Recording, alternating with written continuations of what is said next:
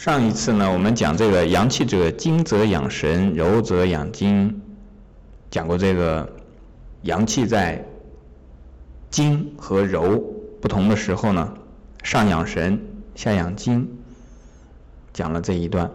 那之前的内容呢，我们已经放在这个喜马拉雅上，有的同学呢可以去复习。今天我们要接着往下讲，是讲。开合不得，寒气从之，乃生大吕。这个开合呢，和前面的这个阳气是相关的。我们讲这个阳气啊，在人的身体里面，我们可以如果非要找一个词的话呢，可以把它讲作是什么呢？类似于有点像生命力。这个人的。生命啊，是靠着生命力的支撑。从疾病中的复原啊，平常的正常的生活起居啊，是靠这个生命力的支撑。眼睛能看东西啊，耳朵能听到啊，正常的这个身体的活动。有的时候生病了，身身体这个需要复原，伤口受伤了之后呢，伤口需要复原，都靠人的这个生命力。那这些呢，我们。笼统的把它归为是阳气。这里讲的开合不得呢，一讲开合，我们很自然的最容易想到的就是门户，门户开合不得。门户的开合，那就有出入，出入的东西呢，在这个地方实际上所指的就是阳气。什么时候一个门户开合不得呢？比方一个门啊，开的时候开不开，那被卡住了；关的时候呢，合的时候呢，合不上，关不上，也是被卡住了。在这个地方呢，如果说人的这个门户开合不得，那么一般来讲呢，就是因为。阴的和阳的两方面的因素。如果是阳的因素呢，我们从上面这个来看，阳气者精者养神，那么一般是因为神志的扰动。比方说一个人心情太激动了，或者是平常呢处在一种浮躁的状态当中，这个时候呢属于什么呢？属于合不得。一个浮躁的人。一个亢奋的人，往往这个阳气呢处于扰动的状态，会出汗。汗出来的时候，其实就是开，但是呢，它合不上。有的时候呢，是合上开不开。那在什么时候是这种情况呢？发烧的时候。一个人发烧的时候呢？很明显的一个症状就是不出汗。如果是发烧的人已经在发汗，微微的发汗，乃至于，当然这是不可取的啊，大汗淋漓的时候呢，这个烧都会暂缓。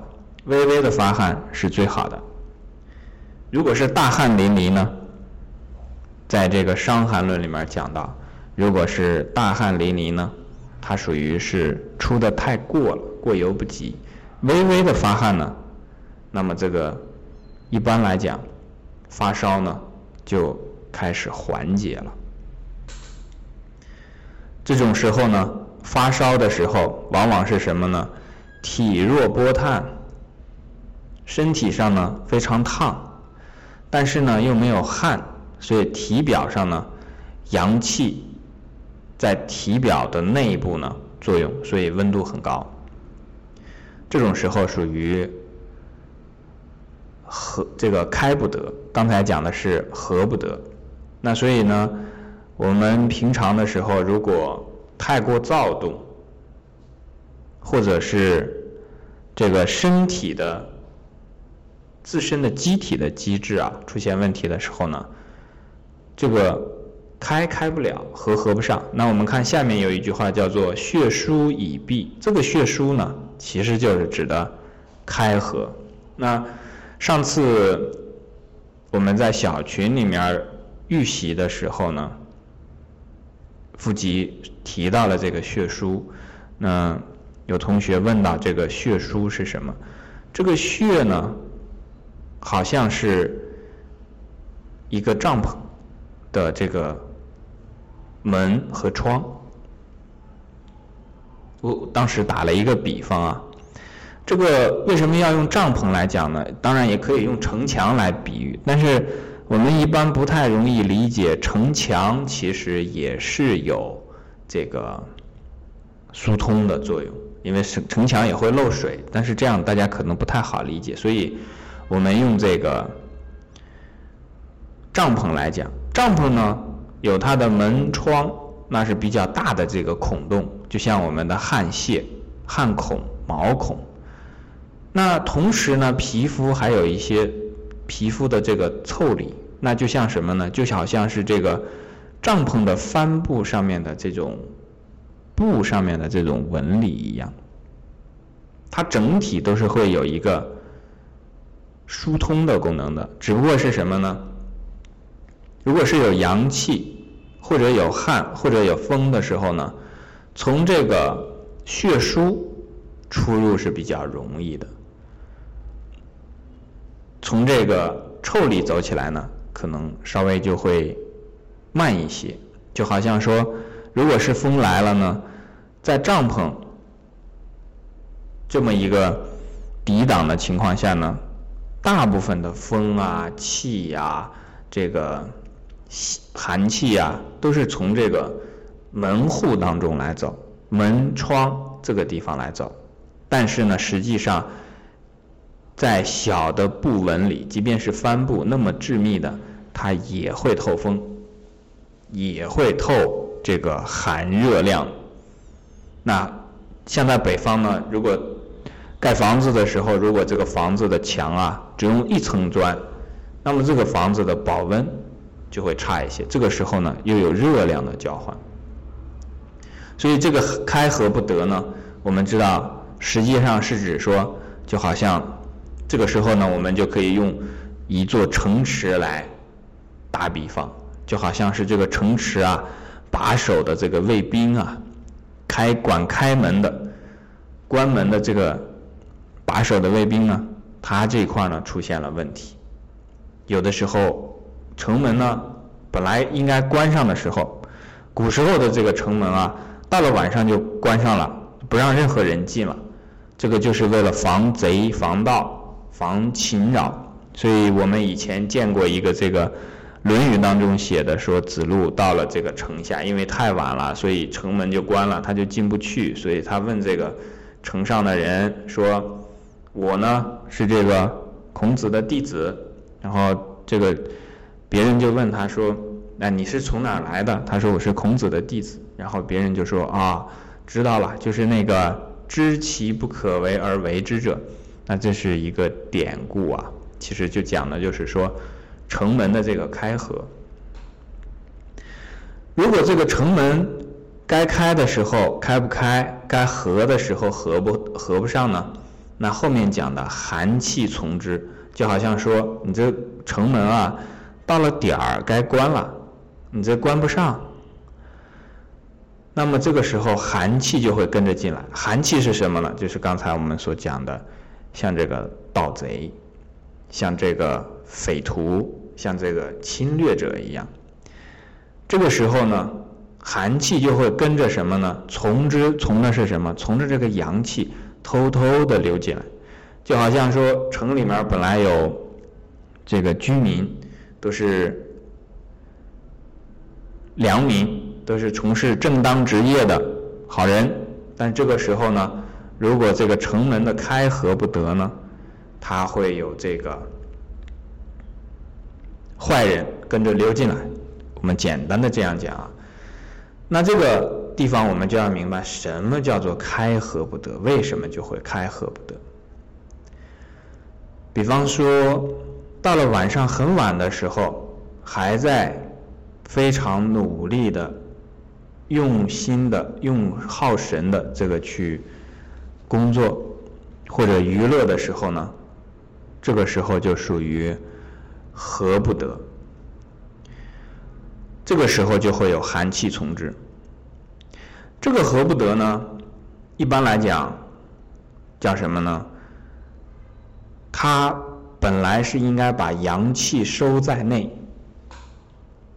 如果合不得呢，不仅阳该收回来的阳气收不回来，因为这个城里它能居住的容量，这个是有一定限度的。就好像说。血脉在流动的时候呢，如果有淤血在那个地方，它肯定就是把这个正常的气血的位置占领了。不把这个淤血除走呢，这个正常的气血也过不来。所以这个时候呢，两方面的影响，比方说晚睡的时候呢，一个是你把这个寒气进入了身体，我们一会儿讲寒气进入了之后的这个影响。另外一方面是什么呢？这个阳气也回不来，阳不能入阴，因为这个城池啊，好像是阴，就好像说城里面呢有很多的房子，这个是给阳气来住的，但这个阳气呢，它回不来，因为这个房子呢被这些贼邪去这个占据了，那这时候阳不能入阴呢，这个人就睡不着，阳。如果不能入阴，人就会失眠，久而久之呢，这个人的睡眠会受到影响，气血也必然受到影响。那接下来我们就讲这个寒气从之，乃生大吕。最明显的一个表现，如果是寒气进入之后，首先影响的就是什么呢？就是气血的正常的运行和循环。气血的正常和运行循环受到影响之后呢，我们讲身体的这个五行的模型啊，从骨头水生木到上面的金，然后木生火到这个血，然后火生土到这个肉，然后土生金，再到这个皮毛，这个五行的模型大家要记清楚。那么最受影响的呢？先开始呢，在这地方讲的“乃生大吕”呢，我们知道啊，有的时候身体佝偻啊，那这种脊背非常的弯，这个就是属于大吕。那到这种情况下是属于什么呢？人的经脉无法受到，就是这个经啊，不是我们这个讲这个经络的经，就是指的这个。呃，我们讲一根筋，讲这个呃筋骨的筋，这个筋呢，它受不到濡养，因为这个筋我们知道啊，平常它是受这个气血的滋养的。那如果寒气进来之后呢，它首先影响的就是气血的循环，气血的循环一旦受到影响呢，那么这个筋就不能够受到滋养。那最重要的一个筋呢，就是我们背部的这个脊柱。所以我们一般看到这个有有的人啊，尤其是个子特别高的这种人，然后他的背非常弯，其实这个就隐含着告诉我们，他的这个身体当中呢，肝是有问题的。因为在《内经》中有一句叫做什么呢？肝主曲直。像我们有的时候见到有的人的这个身体有痉挛啊，他这个身体有的地方伸不直、伸不展，或者收不回来，这个也是筋的问题，也和肝是相关的啊。大部分的时候，局部的这个气血循环呢，会影响到局部的这个肢体的活动啊。有的时候，如果是肝本身的这个问题呢，它首先会影响的就是这个。背部的人体，也就是最重要的这个脊柱的这一个曲和直的问题。所以呢，上次这个腹肌讲到说，打坐的时候坐不直，实际上这隐含着就表明肝脏是有问题的，有这个寒气在作怪，气血的运行呢不能够把这个脊柱顶直。如果一个人的他的这个气血运行啊是旺盛的，也没有问题，那是脊柱自然就会直。所以这个呢，就是开合不得，寒气从之，乃生大吕。那后面呢，我们讲这个，在五行当中，这个五行的模型，刚才我们讲到了是对金的影响，那产生了大吕。后面呢，我们就讲这个对血，也就是这个火，然后还有这个肉这块的这个影响。这一段先讲到这里。